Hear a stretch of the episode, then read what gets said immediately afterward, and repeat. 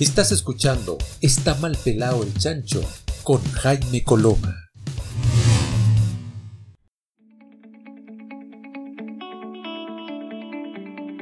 Muy bien, ya estamos de vuelta después de esa pausa y ya está con nosotros nuestro invitado del día de hoy, Rodrigo Brownie. ¿Brownie o Brown? Brownie, ¿no? No, Brown. Brown, ¿viste? Es que, es que, me confunde la gente. Rodrigo Brown, eh, director del, eh, del eh, doctorado de la escuela de la Universidad Austral, de la Escuela de Comunicación, me imagino, de la Universidad Austral, ¿o no, Rodrigo? Es de la, de la facultad de la Facultad de Filosofía y Humanidades de la Universidad Austral. Lleva un doctorado en comunicación entre la Universidad Austral y la Universidad de la Frontera de Temuco, que es importante mencionarlo porque tenemos ahí corazón partido, digamos. No, pero está, muy bien que tengan corazón partido porque además eh, me parece maravilloso que tengan un, doctorado vinculado a las comunicaciones, sobre todo que es un ámbito eh, tan, eh, tan importante. Y además, coautor, me imagino, coeditor, por así decirlo. Coeditor, tal cual de un texto muy interesante eh, de, entre coeditan Rodrigo Brown y Carlos del Valle, La comunicación en tiempos de pandemia, COVID-19. Eh, un texto muy, muy potente porque de alguna forma este libro eh, plantea desde una perspectiva más bien personal cómo se vive en distintas instancias la pandemia. Y cuando digo en distintas instancias me refiero también a cómo se vive desde, desde distintos elementos o factores, eh, educación, eh, seguridad. Seguridad, política internacional. Política internacional. Eh, bueno, distintos, distintas, distintas instancias. Y por supuesto también, obviamente, comunicación está cruzando todo, todo esto. Rodrigo, ¿cómo estás? Muy bien, muchísimas gracias Jaime a ti por, por darnos este espacio a nuestro doctorado, a nuestro libro y un poco a esta, esta gratitud que significa conversar eh, distendidamente, con calma sobre las cuestiones que están pasando. Te agradezco el espacio muchísimo y la posibilidad de, de que pensemos y hablemos de la pandemia en momentos en que la pandemia está sucediendo y no después de, sino que el objetivo de nuestro libro era ese, era tratar de publicar algo mientras estaba sucediendo la, pandemia como una especie de grito de un grupo de académicos de distintos lugares del mundo que, los invitamos a, reflexionar, como dices tú, como de la experiencia, de lo cotidiano sobre, sobre esto desde sus trabajos, desde sus profesiones, desde sus universidades. Bueno, y el resultado es el que tú tienes ahí en, tu computador, me imagino, en este momento. Sí, eh, efectivamente. Ahora, desde ese punto de vista hay una cosa bien, bien interesante, porque tú lo acabas de mencionar, la pandemia está en, curso y se, escribe un texto vinculándose a la pandemia sin eh, desarrollar, es, como cuando uno establece una cierta investigación o una observación sobre un hecho que está sucediendo.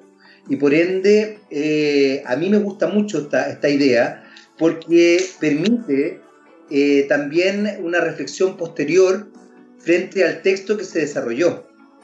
Eh, finalmente estamos en, en, un ámbito más bien especulativo respecto a cómo van eh, estableciéndose distintas miradas frente a la, a la pandemia, eh, pero finalmente no sabemos cómo, cómo, esto va a desenfocar o dónde va a desembocar toda esta situación. Y eso me parece muy, muy atractivo muy interesante. Mira, y, es un poco el sentido de lo, que, de lo que tratamos de llevar a cabo, la verdad no sé si lo logramos, pero lo que tratamos de llevar a cabo en el libro, porque en el libro, más que plantearse grandes respuestas, la idea fue hacerse más preguntas de las que tenemos, ¿no? Es decir, un rótulo con el cual podríamos definir este periodo, desde el estallido social, tal vez hasta ahora, en Chile, ¿no? Es incertidumbre, ¿no? Si no sabemos para dónde va la moto, no sabemos cuándo vamos a terminar, ni dónde vamos a terminar, ni cómo vamos a terminar. Entonces era plasmar en, páginas a partir de lo que se estaba sintiendo, de esa experiencia, eh, esto de no saber para dónde vamos. Y tal vez, que es para mí por lo menos lo más importante, y para Carlos del Valle, el, otro editor, es dejar el registro. Es decir, está la foto, está la foto escrita de cómo en distintos lugares del mundo personas vinculadas a la comunicación, a los estudios interdisciplinarios, a sus experiencias de vida, a sus formaciones personales, sintieron lo que está pasando ahí y quedó esa moción en un texto. En un texto breve, que no es un texto súper científico, sino que es más tirado por el lado de la divulgación, de la opinión, de, la experiencia. Hay algo que acabas de mencionar que a mí me encanta y que tiene que ver con, la fotografía, con el registro fotográfico, con, el apunte, como se podría decir. Eh, cuando uno establece una mirada de un cierto momento, eh, lo que hace es eso, es sacar una, una, fotografía de cierta, de cierta idea, de cierta situación. Y esa, esa analogía, esa metáfora me encanta, porque en definitiva también nos permite establecer perspectiva respecto a lo que vaya pasando. Eh, sorprende además, porque hoy día, por lo menos en Chile, eh, esta incertidumbre ha mostrado la necesidad de arraigo a, la tradición pasada, desde, desde la, la, actitud hiperconsumista, la necesidad de salir, eh, el establecerse en una, en una idea más bien, eh, más bien maníaca, más, más, más como efervescente, eh, más que en una cosa de recogimiento y reflexión.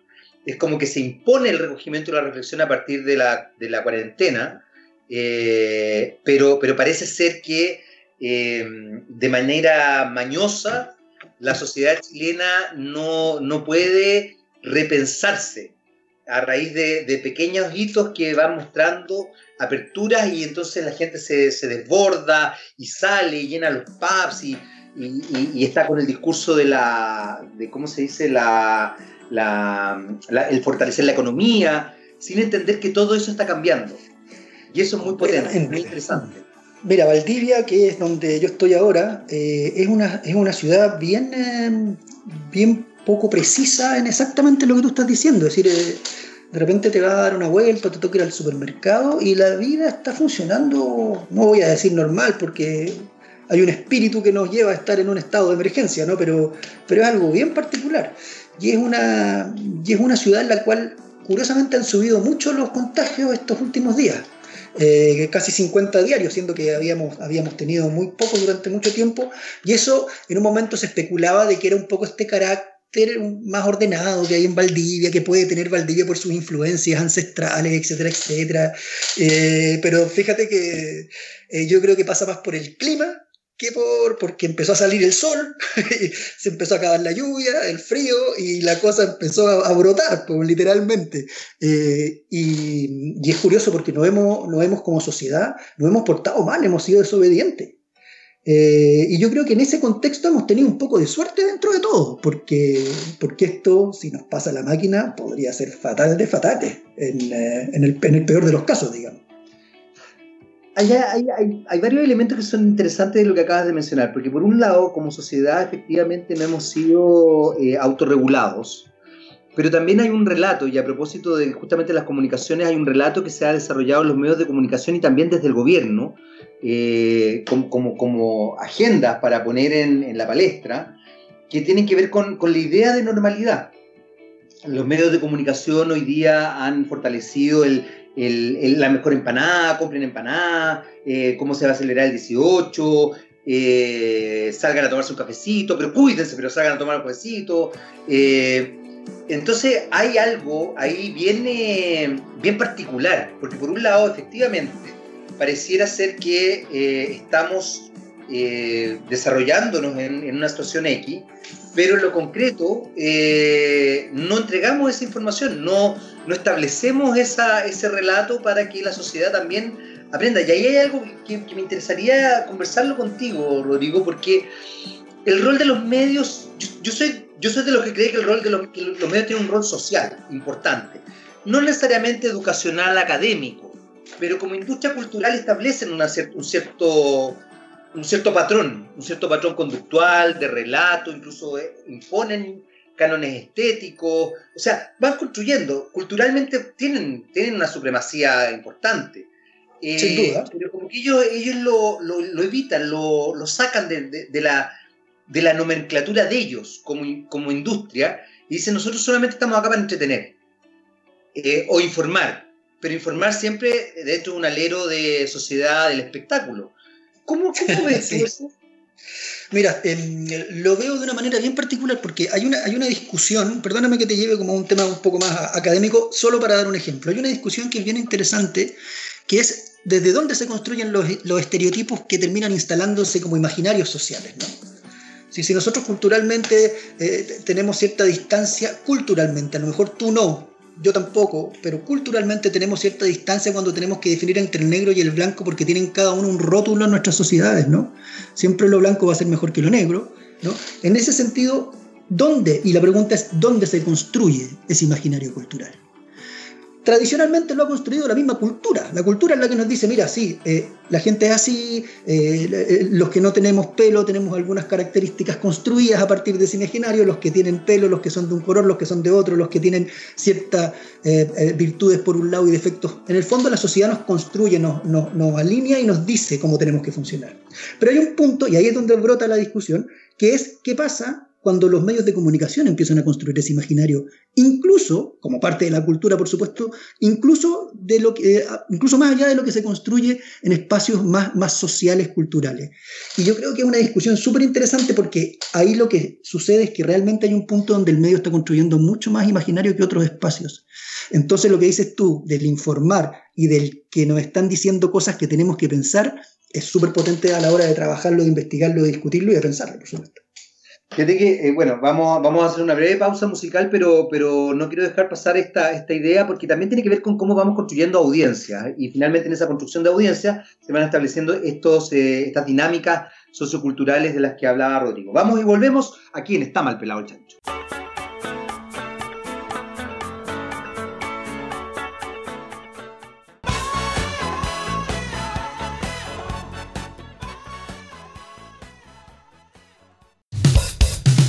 Sigamos hablando con Jaime Coloma.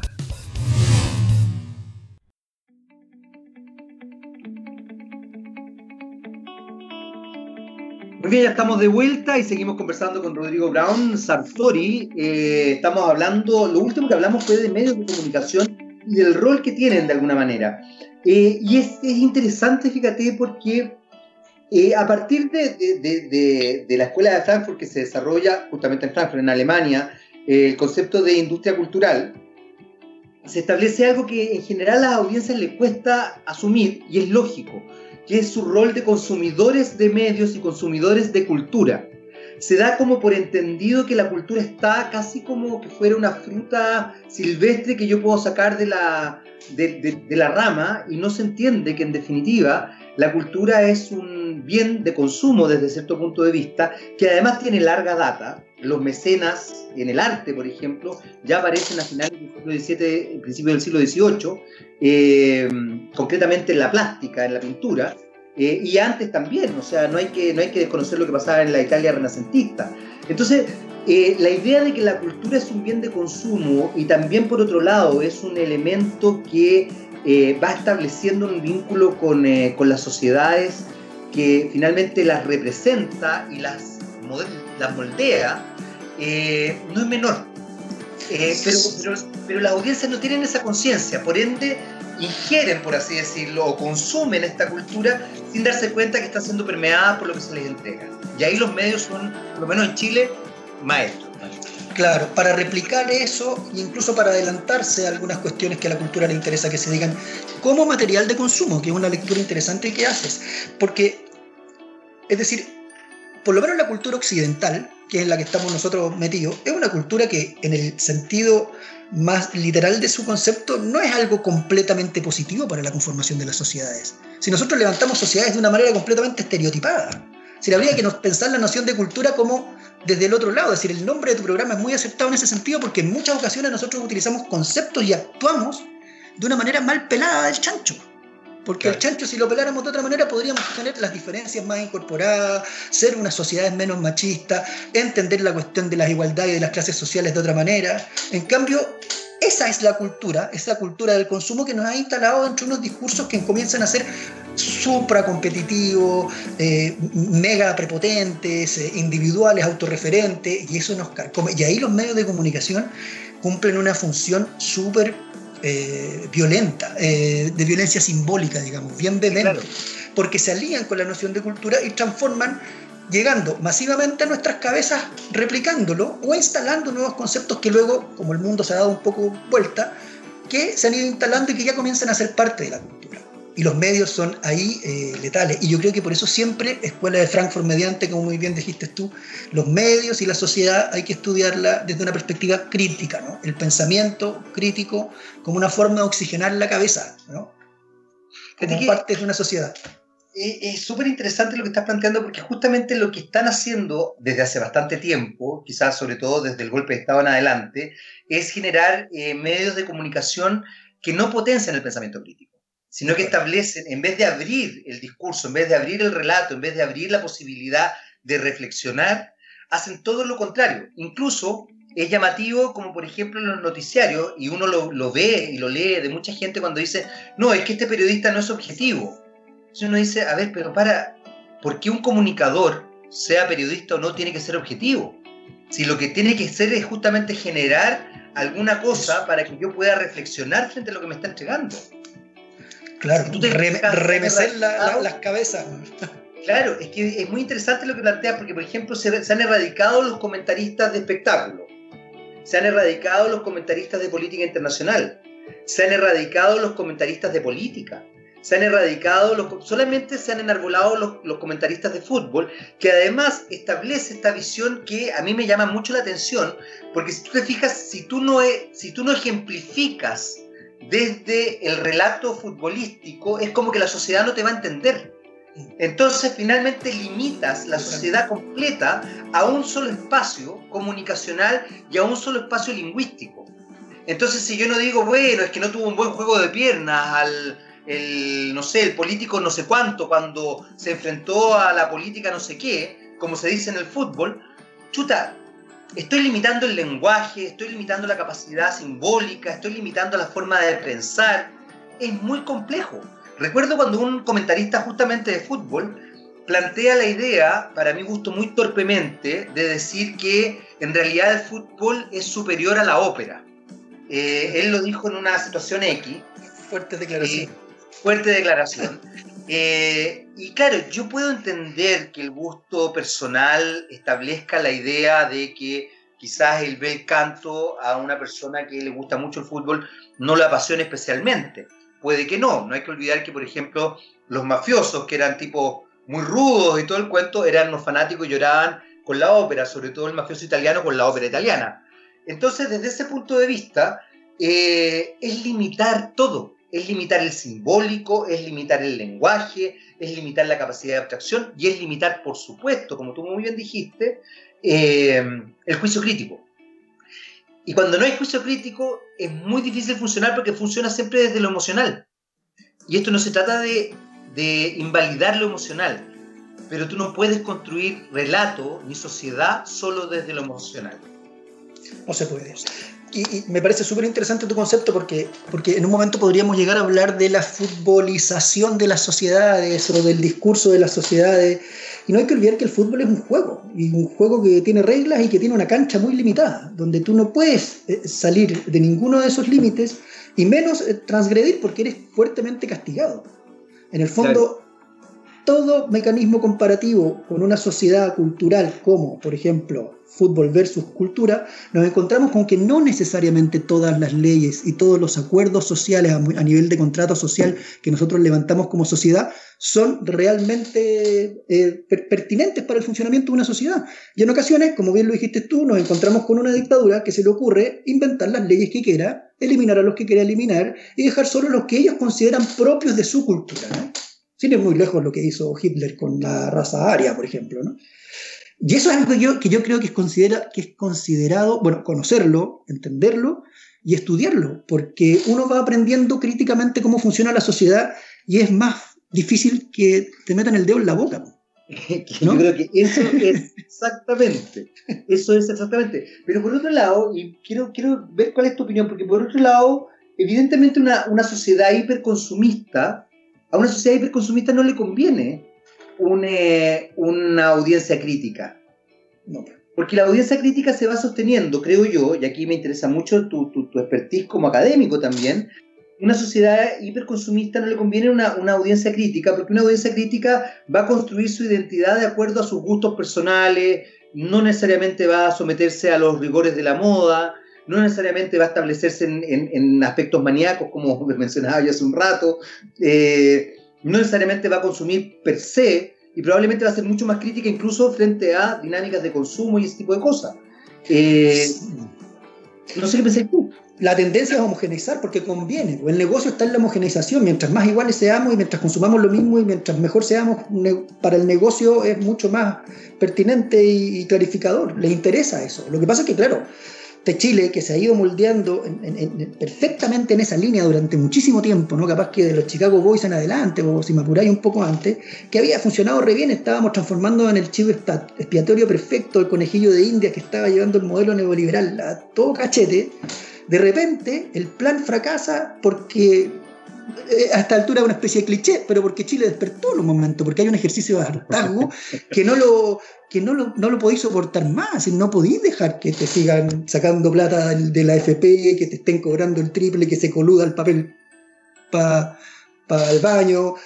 entonces hay un momento donde la gente revienta, y revienta, y coincidieron los reventones en muchos ambientes, y esto implicó, eh, basta, Basta porque no queremos esta homogeneización de la cultura. Ya no queremos que todas las televisiones nos digan lo mismo. Ya no queremos que la agenda setting sea para todos por igual, porque tenemos distintos gustos y distintas formas de, ver el mundo, de consumir ese mundo y de estar parado en este mundo con todos los derechos que tenemos como personas. Desde que es, muy importante lo que tú estás diciendo. Vamos a hacer una brevísima pausa, muy, muy cortita, eh, pero volvemos inmediatamente con más de Está mal pelado el chancho junto a Rodrigo Brown aquí en nuestro programa. Porque ya dije, está mal pelado el chancho, entonces ¿para qué lo voy a decir dos veces? Por eso. Yo también lo dije.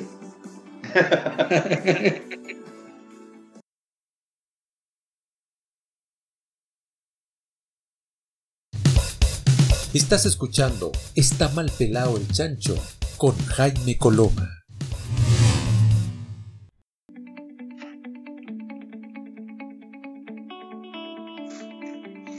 Muy bien, ya estamos de vuelta, seguimos acá en eh, Está mal pelado el chancho, seguimos conversando con Rodrigo Brown Sartori, director del doctorado de, em, de comunicación de la Universidad Austral y también de la Universidad de la Frontera con otro director del Valle, ¿no?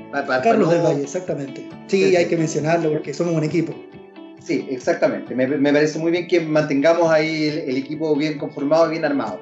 Eh, una de las cosas que, también llama la atención, y que tú mencionabas, Rodrigo, hace un rato, tiene que ver con eh, cómo, a partir de, una, de un hecho muy puntual, que de hecho eh, terminó eh, estableciendo una consigna, no son 30 pesos, son 30 años, el alza de los 30 pesos en, en el transporte público en Santiago generó esta, este salto de torniquetes de los alumnos de secundaria. Y esto generó un revuelo.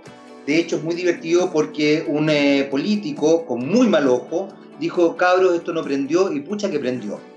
Eh, y entonces establece esta mirada, como tú bien describías hace un rato, Rodrigo, de, eh, de una sociedad cansada, de una sociedad que en definitiva, justamente como tú muy bien lo, lo planteaste, diversa, que está exigiendo un respeto por la diversidad y ahí hay algo que me llama la atención y que quiero, quiero saber cuál es tu visión, porque la sensación que uno tiene es que los medios de comunicación tradicionales, sobre todo la televisión, prensa escrita y algunas radios, eh, majaderamente se niegan a observar eh, la diversidad en las audiencias. Y es muy sorprendente esto porque tú te, das, te vas dando cuenta cómo se homogeniza el discurso, es cosa de ver los matinales, son todo exactamente lo mismo, con distintos rostros, pero finalmente rostros que son que dicen, hacen, se visten, plantean exactamente lo mismo.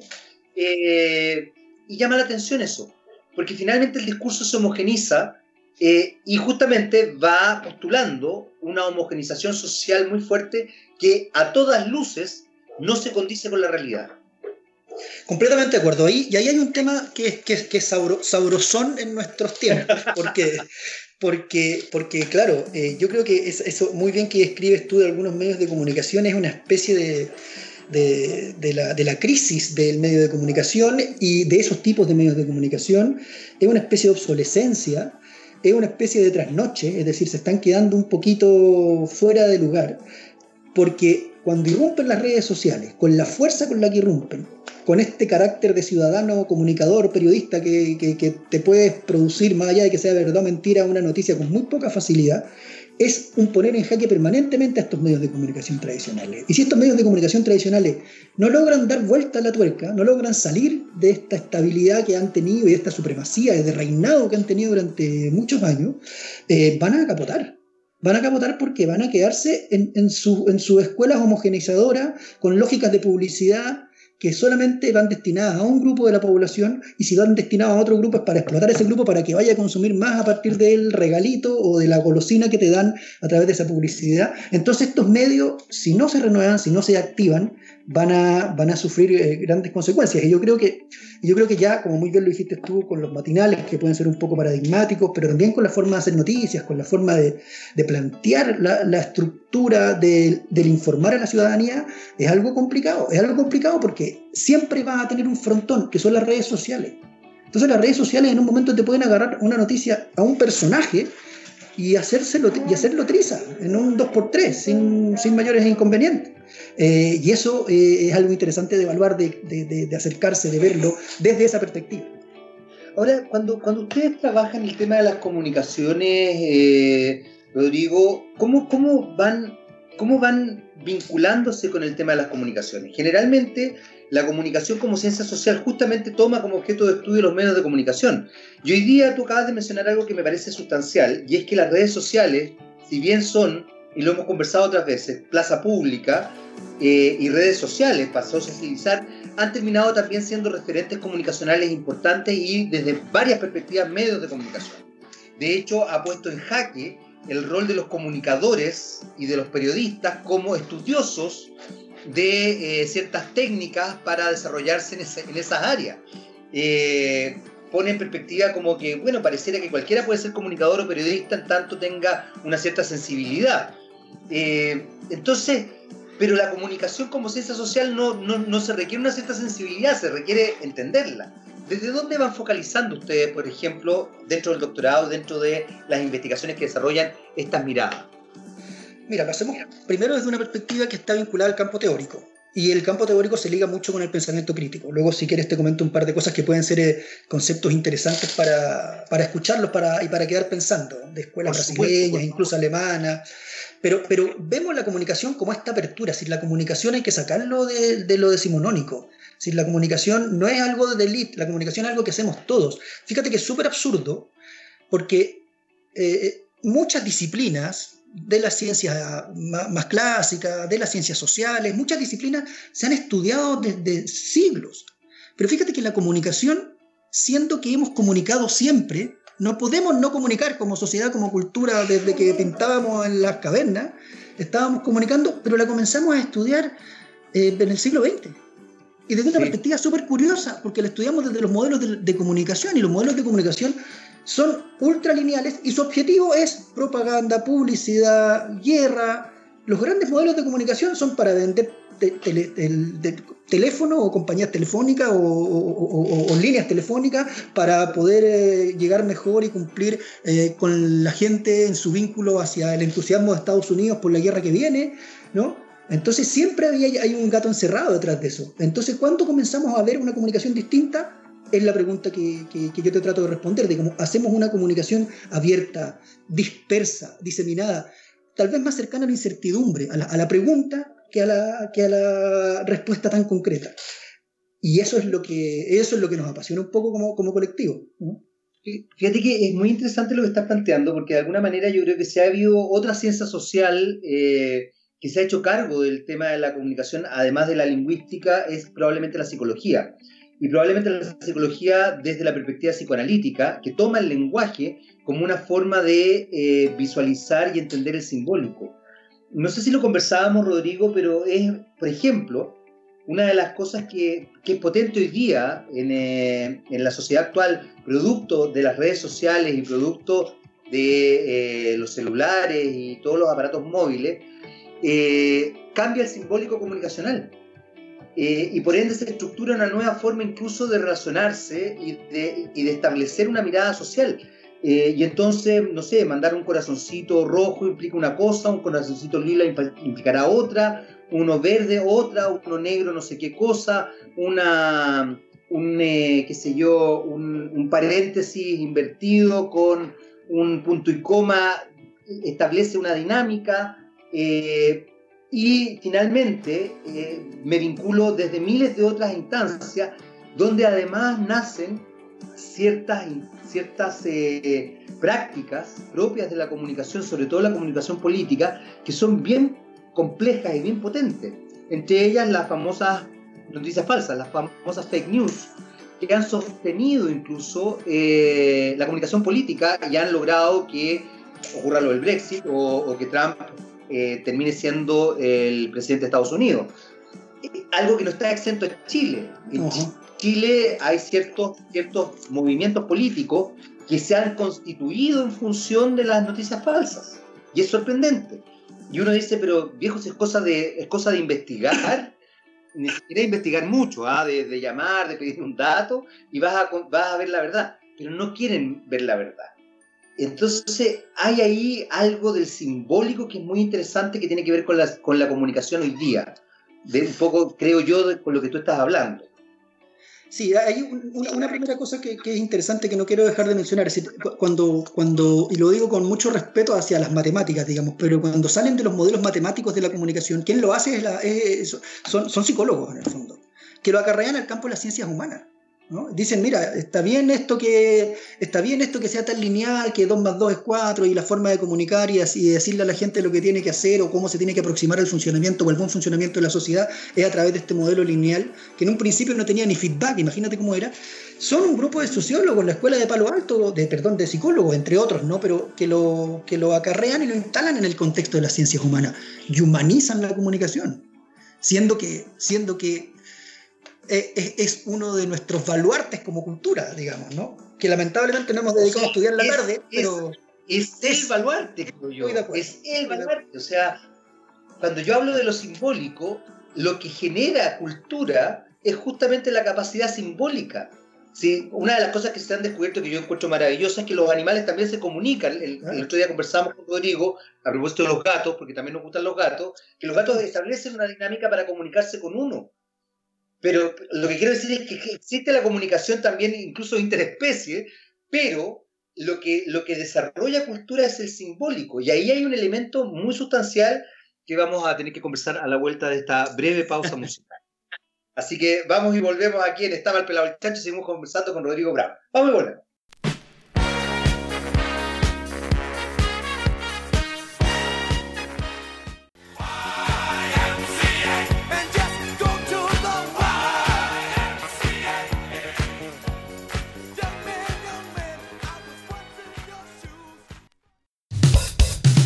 Sigamos hablando con Jaime Coloma.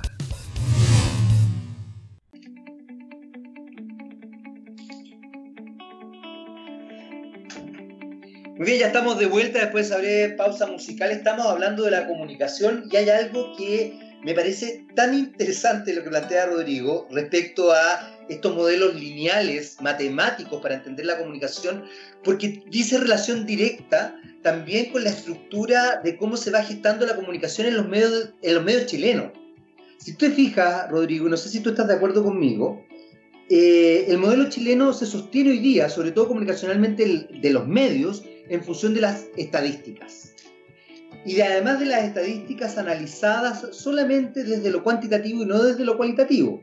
Entonces se, plantea, por ejemplo, el 50% de las personas dice tal cosa, el 20% dice otra y el 30%, pero nadie se plantea por qué se llegó a esos resultados, cómo se estableció la encuesta, qué es lo que se preguntó, cuáles preguntas iban primero, cuáles después, qué es lo que significa ese resultado también. Entonces establecemos esto, yo estoy de acuerdo contigo, ¿ah? yo amo las matemáticas, aquí nada contra las matemáticas, sino que cómo se va estableciendo un imaginario en función justamente de creer que ciertas ciencias exactas son las únicas que te validan el ser y el hacer sociedad. Y, esto ya es una volada mía, Rodrigo, tú puedes estar en desacuerdo conmigo y lo voy a respetar, pero creo que no hay nada peor, de verdad, y esto lo digo muy honestamente, no hay nada peor que construir sociedad sin mediar las ciencias sociales, las humanidades en algo tan humano como es la sociedad. o sea, yo no hablar con mi hijo que estudia economía y le decía, oye, man, entiende, tú estudias una cuestión que tiene que ver, no es el mercado, el mercado está conformado por personas. Entonces tenéis que entender que es social, y de hecho la economía es una ciencia social, pero pareciera que no, justamente a raíz de lo que tú decías. Sí, eh, eh, el tema es interesantísimo. Estoy completamente de acuerdo contigo. No, no puedo ir en contra de lo que estás diciendo porque porque eh, somos sociedad y, todos los factores que participan en la sociedad tienen que tener realce. El, hecho de que seamos seres humanos y sobrevivamos en este, en este mundo es una cuestión que pasa por el estudio de la sociedad y la forma de relacionarse. Con otras disciplinas, por supuesto, pero no podemos, no podemos obviarla para darle mayor preponderancia a otras cuestiones que a lo mejor eh, no son de tanta envergadura como el relacionarnos, el saber convivir, el construir espacios donde podamos dialogar, donde dejemos de decir cosas que, que nos hacen solo bien a nosotros y que hacemos que los otros queden fuera de los circuitos de autoridad. Es bien, eh, eh, es bien es necesario estar pensando desde las ciencias humanas, desde las ciencias sociales, desde, desde la forma que tenemos de relacionarnos, porque somos seres en, eterna, en eterna relación. Es decir, aislarse es una cuestión que estamos haciendo ahora excepcionalmente porque estamos en una pandemia, nada más y nada menos. Porque si no, deberíamos estar en las calles, deberíamos estar relacionándonos, deberíamos estar en las salas de clase, en el caso tuyo, mío, tú con tus auditores, con la gente, con tu equipo. No podemos obviarlo. No podemos encerrarnos en una burbuja porque nosotros creemos que somos superiores a otros incluyendo ahí, ya que somos parte del gatriarcado, incluyendo ahí a los gatos en, la, en, esos otros seres que también son tan espectaculares como los seres humanos. Es cierto, es cierto, bueno, pero en el gatriarcado, como tú muy bien dices, con toda esa, idea, eh, la verdad es que uno termina siendo el esclavo. Sí, es verdad, es verdad. Al revés. uno, termina siendo domesticado. es verdad. Completamente de acuerdo. Mira, y en esa misma línea te quería comentar algo, te, algo te dije recién, que en relación a esto de una sociedad que se transforma en, excesivamente eh, consumista, hay un par de conceptos que son bien interesantes, que vienen del campo de la teoría, pero que son súper aplicables y comprensibles en un contexto cotidiano. Uno de ellos es el de iconofagia. Yo lo trabajo harto y lo recurro bastante dentro de mis alumnos porque más tiene un juego de palabras bien, bien atractivo, porque iconofagia es, imágenes y comer en el fondo. Entonces, eh, el, exceso de imágenes que están circulando en nuestra sociedad hoy en día, producto de todas las nuevas plataformas, de las redes, de las nuevas formas que tenemos de comunicar, están haciendo que consumamos tanta imagen que esas imágenes un poco no, nos embullan a nosotros, ¿no? Nos fagociten a nosotros y nosotros empecemos a transformarnos más en imagen que eh, en seres en relacionado a lo que te decía recién. De repente estamos cultivando, de repente, perdón, estamos cultivando nosotros mucho más una imagen que supera lo que realmente somos porque nos interesa instalarnos en la sociedad de una manera distinta. Y este teórico que trabaja este tema, que se llama Norval Baitelo, que es un brasileño de Sao Paulo, un personaje exquisito, como intelectual, digamos, es un, es un tipo que pone este concepto y dice, mira, tengamos cuidado cuando nos dejamos llevar por el exceso de imágenes que están mediáticamente construyendo nuestras sociedades. Y no nos olvidemos que los antropófagos, que en el fondo es el concepto previo a esto, se comían entre ellos no porque tuvieran hambre, sino que se comían entre ellos porque querían tener el atributo que él no tenía y que el otro tenía. Entonces, ese acto de fagocitación es un poco comerse la imagen de otro. Imagínate nosotros si llegamos a un punto de, conformación de nuestra imagen que supera nuestra propia forma, nuestra propia forma de ser. Y ahí tenemos toda esta sociedad que se está armando un poco distópica, que en la serie ahora último la han trabajado mucho, que te puede intervenir algo, que te puedes poner una cosa, que puedes tener el teléfono metido en la mano, que puedes tener un ojo que mire para... En el fondo, toda esta cosa que se está transformando con, con el abuso de la nueva tecnología en imágenes que son más de lo que tú realmente eres. Y eso lo proyectas y eso haces que se consuma, además de toda la consumición de imágenes que podemos tener desde la perspectiva de las nuevas plataformas que están dedicadas a construir imágenes, verdad o mentira, porque ya es algo que tenemos que entender que en la comunicación está presente. ¿no? El que colador. Es, un súper concepto, me encantó. Y me acordé de, otro gran pensador a propósito de la gente que tiende a descalificar a las personas mayores, eh, Sigmund Bauman, que tiene toda la teoría de las sociedades líquidas, eh, tiene un libro sobre eh, las sociedades de consumo, muy, muy interesante, que plantea justamente algo vinculado con esta iconofagia eh, de la que hablabas tú, Rodrigo, porque de alguna forma dice que las redes sociales establecen en las sociedades de consumo la posibilidad de estar en vitrina, de que finalmente el sujeto se objetualiza, yo lo ocupé en mi, en mi tesis de magíster, por eso es que me lo manejo más o menos, eh, pero que el sujeto se, se autoobjetualiza para establecerse como un objeto de consumo. Entonces finalmente necesita hartos likes, necesita hartos seguidores, porque si no, no es un ente social validado.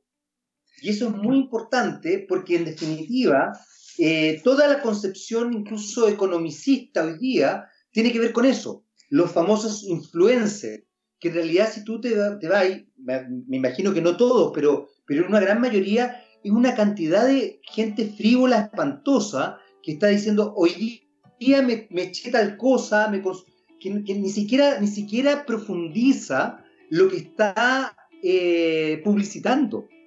Porque, porque basta con su imagen. Completamente. Es, muy potente. Lo, lo, has dicho mucho mejor que yo. Es decir, la interpretación a través de Bauman que está haciendo la noción de iconofagia está brillante y creo que muy clara. Es más, Jaime, demos un paso un poco más allá. Porque cuando tú consumes exceso de imágenes, ¿cómo las digieres después? Es decir, ¿cómo es el proceso de iconorrea cuando tienes que eliminar algo que no te está dejando nutrientes, que no te está eh, permitiendo vivir eh, bien en la sociedad? ¿Cómo, ¿Cómo defecas todas esas imágenes que consumiste iconofágicamente?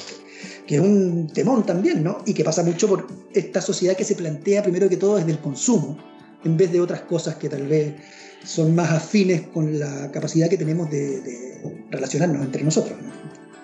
Fíjate que es interesante esto, ¿ah? porque finalmente el expulsar una imagen, eh, lo que uno no, se da cuenta es que cuando absorbe una cierta imagen, eh, termina también eh, de alguna manera estableciendo una transacción psicoemocional no menor. Porque finalmente estás proyectando algo.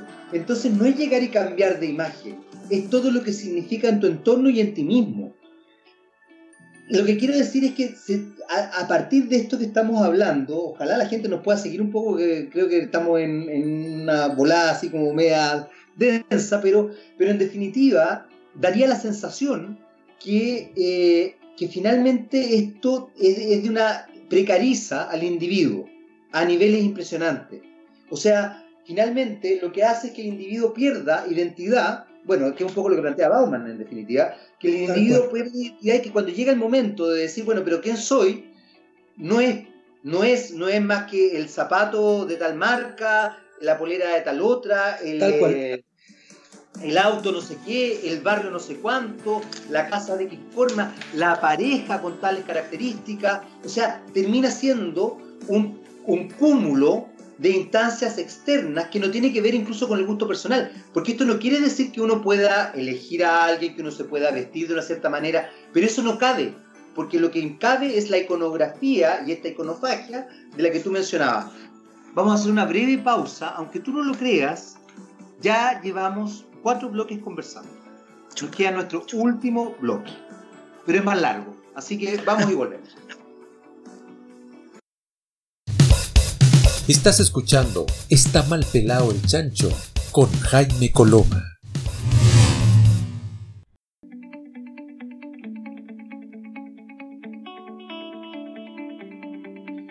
Muy bien, ya estamos de vuelta en esta profunda e interesante conversación con Rodrigo Brown, director del doctorado en comunicación de la Universidad Austral de Chile, en conjunto con la Universidad de la Frontera, eh, con otro director, don Carlos del Valle.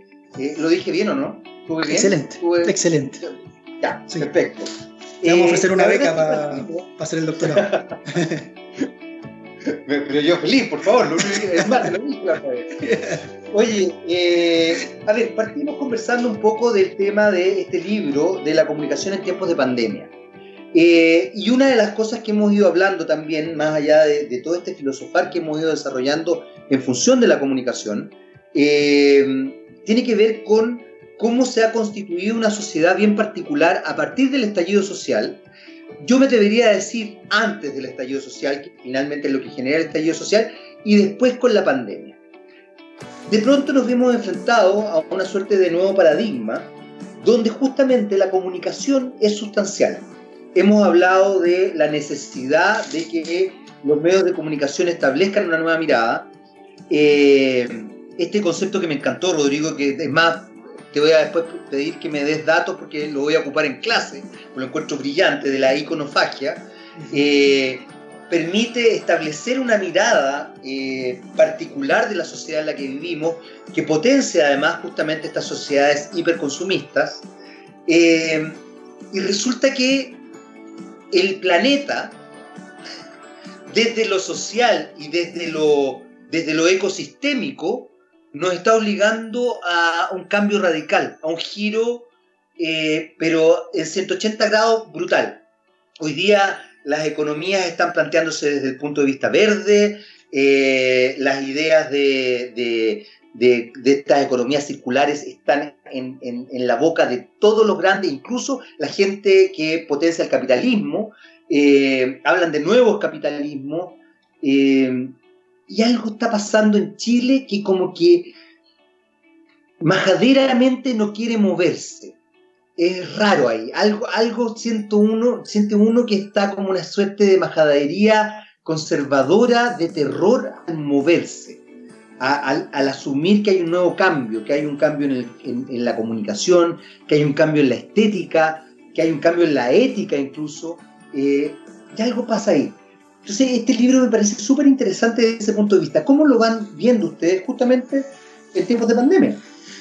Claro, mira, yo creo que hay un punto ahí que, un punto que hay súper interesante, porque nosotros reaccionamos con, mucha valentía como sociedad, te digo, o como un sector de la sociedad, con mucha valentía a este ejercicio de cansancio, de hartazgo, donde nos dimos cuenta de que realmente esto era una institucionalidad que, estaba haciendo que ganaran muy pocos y que la gran mayoría quedara fuera y estuviera en el sector de, de los condenados de la tierra, no de los, de los perdedores en el fondo. Y ese ejercicio de hartazgo, claro, produjo muchas cosas, produjo una inestabilidad enorme como sociedad, eh, nos llevó a reflexionar muchísimo a todos, yo creo que no hubo chilenos de toda clase social, de toda capacidad cultural y de formación, y todos llegamos a pensar que lo que estaba pasando era algo que era un grito que la sociedad estaba, estaba dando, ¿no? Ese grito también lo tratamos de tomar en el libro desde la pandemia, pero creo también que nuestra sociedad chilena es tan conservadora, ha sido históricamente tan conservadora, que nos cuesta mucho dar un paso. Y ese paso me arranco con los tarros porque es una opinión muy personal, creo que es producto del miedo. Si nos, instalamos dentro de una cultura muy conservadora porque nos cuesta mucho dar el paso, nos cuesta mucho salir del cajón. Sabes que hay un, hay un ejemplo bien interesante que se hace cuando tú planteas que esta cuestión siempre hay que tratar de meterla en un cuadrado, porque el riesgo de, salir del cuadrado, que es algo que no conoces, es algo muy fuerte. Entonces, cuando tú tenías un muerto y lo tenés que meter un cajón, en un cajón, por una cosa lógica, y el muerto no te cabe en el cajón, es mejor cortarle las patas, porque abrir el cajón o inventar otra figura para enterrarlo es algo, es algo que te lleva a correr mucho riesgo, incluso económico. ¿Ah? ¡Qué horror la imagen! Pero sabes que, sabes que esa, esa, esa, esa, figura se utiliza cuando tú hablas del estructuralismo y el postestructuralismo, por ejemplo. Cuando, buena, gracias. Cuando, tú tienes que abrir, cuando tú tienes que abrir algo o mantenerlo cerrado, prefieres que quede cerrado. Entonces, por ejemplo, ahora nos escuchamos en la publicidad y en la radio que, que es mejor no, eh, no, no, aprobar, eh, hay que acercarse, no, perdón, claro, que las votaciones de aquí del próximo mes hay que tener mucho cuidado con ellas porque es mejor mantener, modificar un poco lo que tenemos, pero no, no cambiarlo del todo. ¿ah? Me explico, ¿no? Es decir, ese, es el, ese, es el muerto en el, ese es el muerto en el cajón en el fondo, porque ya la sociedad y el miedo que conlleva la sociedad nos está implicando entrar a reflexionar sobre si este cambio tan brutal, tan potente que que hizo que la sociedad colapsara, es pertinente llevarlo desde esa perspectiva, o si no, mantener un poquito más igualita la cosa para no correr tanto riesgo. Y ahí es donde yo creo que como sociedad un poco conservadora nos podemos equivocar y podemos alejarnos de la gran posibilidad que creo que va a tener Chile en este último tiempo para salir de los tapujos con los cuales hemos vivido por lo menos los 50 años que llevo yo circulando en el mundo, digamos. Oye, Rodrigo, hay, algo que acabas de decir que me encantó y que no quiero dejar pasar, eh, que es el miedo. Eh, porque justamente los medios de comunicación también se sostienen en el miedo. Es muy sorprendente cuando uno lee, por ejemplo, que efectivamente, eh, yo te diría antes del COVID, ¿ah? lamentablemente con el COVID la cosa ha cambiado, pero, pero antes del COVID la percepción de peligrosidad en Chile era una cosa en relación a los delitos que se, que se cumplían. Sin embargo, los medios de comunicación te daban constantemente una sensación de peligrosidad tremenda. de que realmente vivir en Chile era como, no sé, como vivir en no sé qué ciudad horrorosa que no podía salir más o menos después de las 6 de la tarde. Eh, porque iban a aparecer, no sé, vampiros en la vida y, asesinos en serie, ya que el destripador estaba a la vuelta de cada esquina. Eh, llama la atención. Y por otro lado, pasa una cosa bastante brutal a raíz del COVID, y es darse cuenta que con, eh, con el encierro, con la cuarentena, aumentó la violencia intrafamiliar, aumentaron los abusos y aumentó la brecha de género.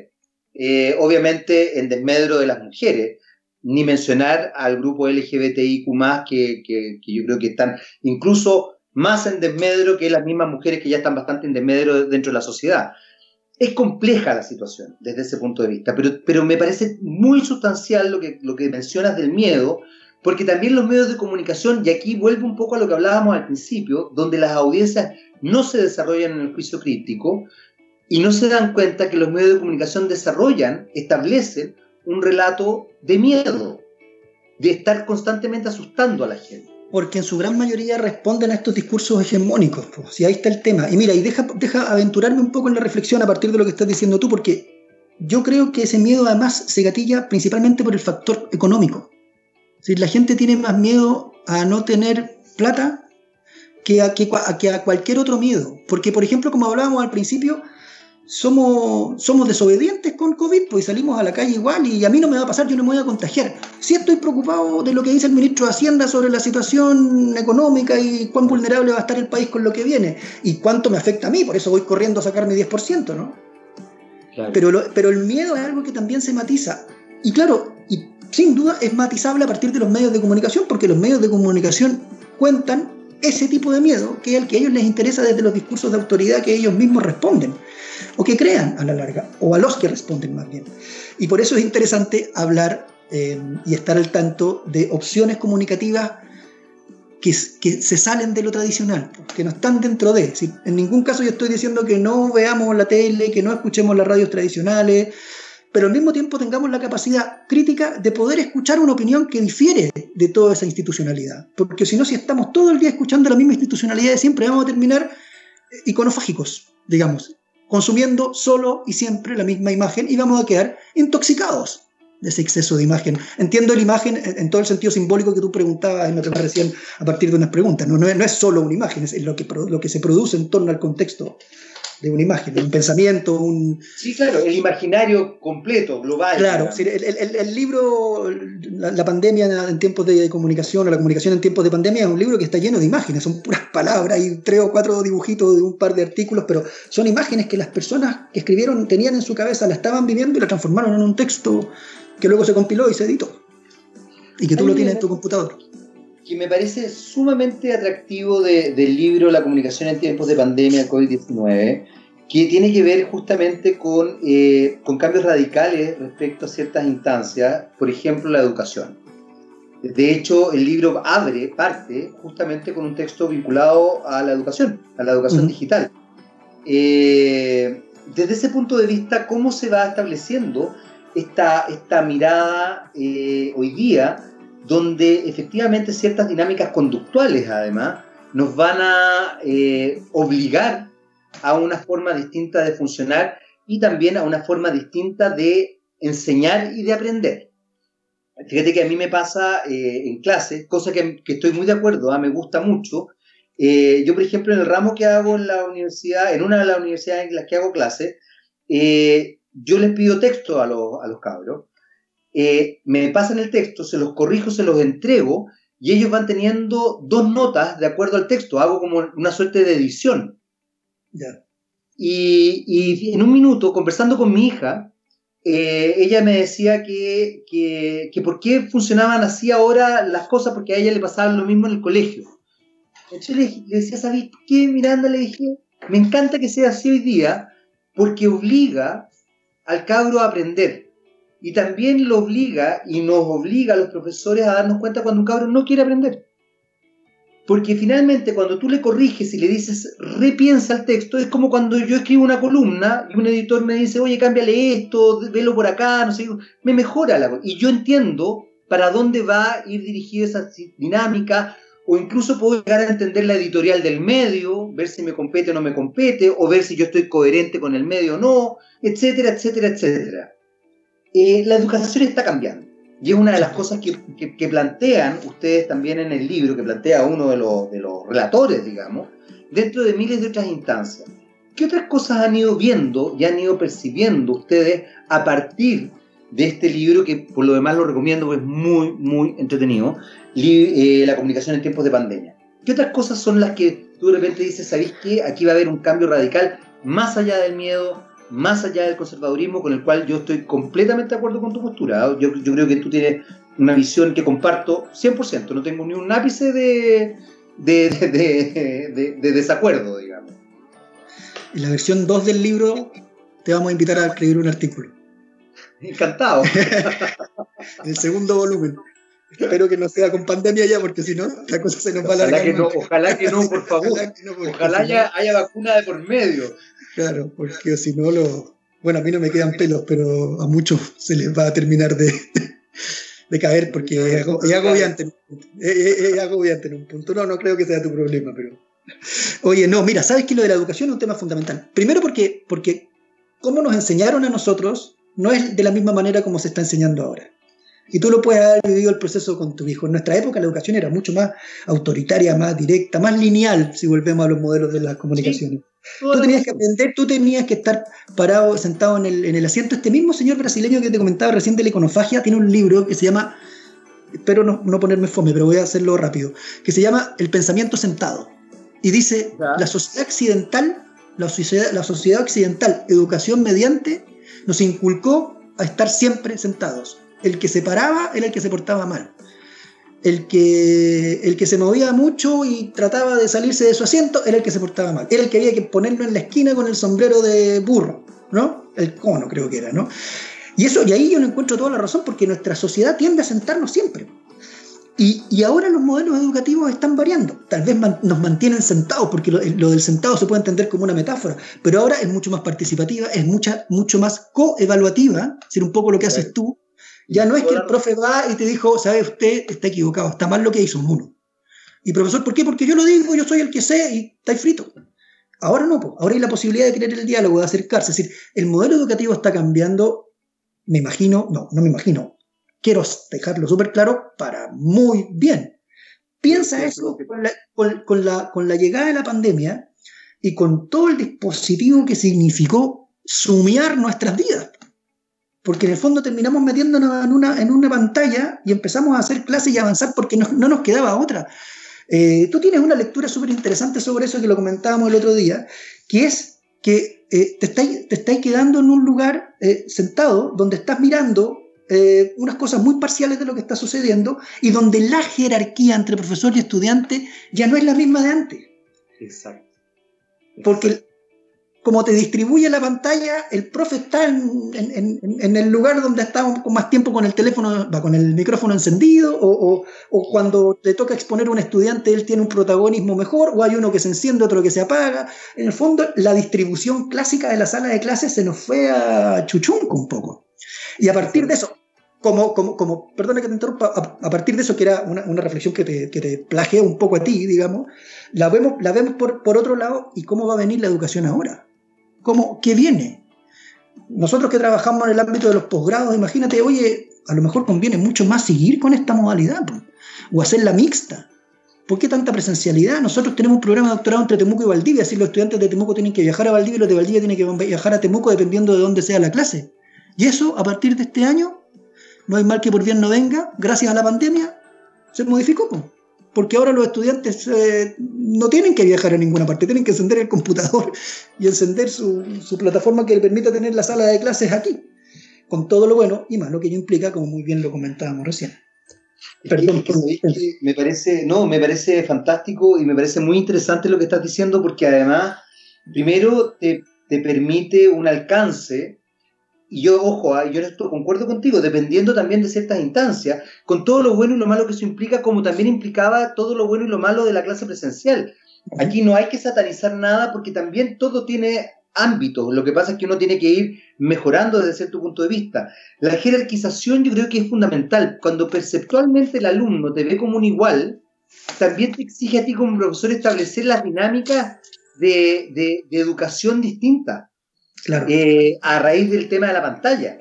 Y es muy interesante eso, hay una exigencia que uno tiene, porque, porque la percepción, y esto también es comunicación, para que la gente se dé cuenta lo, lo eh, bueno, yo alucino con el tema de las comunicaciones, entonces encuentro que es muy bonito porque finalmente tiene que ver, como tú muy bien decías recién, Rodrigo, tiene que ver con todo. La gente no se da cuenta que es tan importante que desde la psicología se plantea que el niño o niña elige, comillas, elige, si va a aprender a hablar o a caminar primero, porque la energía que tiene que gastar en una u otra cosa no puede hacer las dos cosas al mismo tiempo, porque van a generar un cambio radical desde el pararse en dos pies pararse, o sea, ser bípedo, o establecer el lenguaje. O sea, tiene que, toda su energía vital se focaliza en, esa, en esas dos cosas que nos definen además en relación a otras especies. No tanto la comunicación, pero sí el simbólico en la comunicación, en la especie humana. Completamente de acuerdo.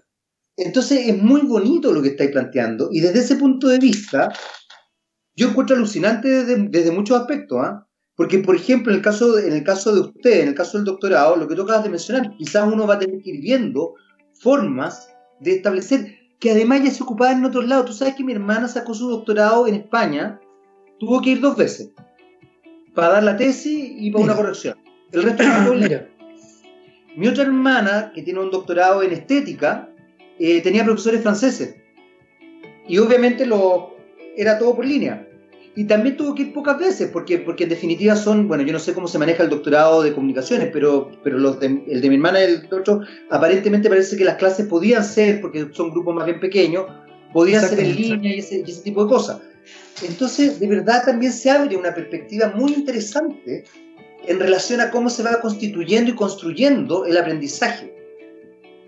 Pero mira, ahí, ahí, ahí el, punto interesante es que la comunicación lo que nos permite es, o, yo creo que nos permite, es pensar el aquí y el ahora, el, pensar el hoy en día. El resultado del libro de la pandemia es un poco eso. Más allá de que la reflexión esté equivocada, sea acertada, en el tiempo no sea pertinente, y luego la historia diga, miren, estos señores dijeron cualquier cabeza pescado, ¿no?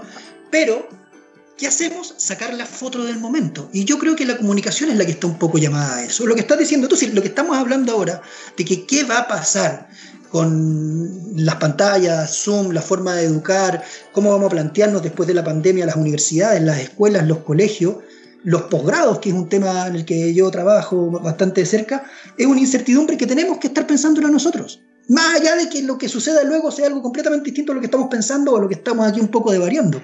Pero es un poco el deber que nos convoca. Pensar la contingencia, la coyuntura, qué palabra más periodística que esa, ¿no? Pensar lo que está pasando ahora, ¿no? Es que es verdad, tienes toda la razón. Y, fíjate que desde esa perspectiva es muy interesante el, establecer esta mirada eh, también relacionada, y por eso quizás pongo el énfasis o el acento en el tema de la educación, porque pucha que es importante una buena educación, que tiene que ver con lo que tú decías también al principio de esta conversación. El juicio crítico tiene que ver con eso, y no solamente con la educación académica. Y ahí volvemos un poco a lo que hablábamos al principio, los medios. Cómo los medios permiten eh, eh, desarrollo de juicio crítico. Y eso y no es estar de acuerdo con todo. Claro, no, no, al contrario, es, tener la tener, la posibilidad de decir, mira, sabes que yo no estoy de acuerdo con esto. Y yo creo que esto debería estar funcionando de otra manera. O por qué funciona así, y por qué se tomó esta decisión. Y por qué los políticos están actuando como están actuando, ¿no? Por ejemplo, ¿no? Ah, y, por qué los comentaristas de fútbol son los que están diciendo las cosas más diferentes que quienes están siendo medianamente dejados fuera de los espacios de, opinión? Eh, como también lo decíamos hace un rato y lo comentabas tú de una manera bastante clara.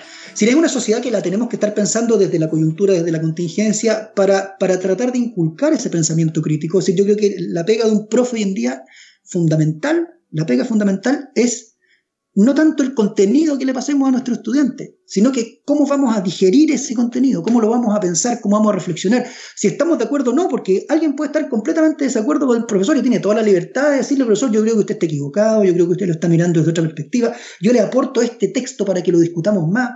En el fondo, yo, permíteme, profe, o profe, como lo hacías tú, ¿no? Se le pasa al, estudiante y le dice, mira, arréglalo un poco más, dale una vuelta, ¿no? Incorpórale esto.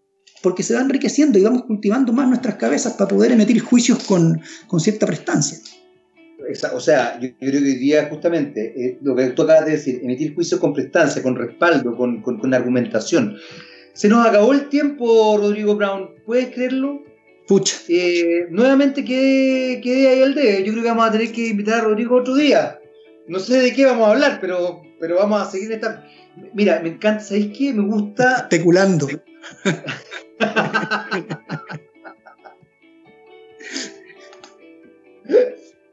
Ya, bueno, nos tenemos que ir en todo caso. Eh, nos vamos. Nosotros nos vamos y nos escuchamos en un próximo Está mal pelado el chancho. Chao, Rodrigo. Chao, gracias, nos vemos. Muchas gracias.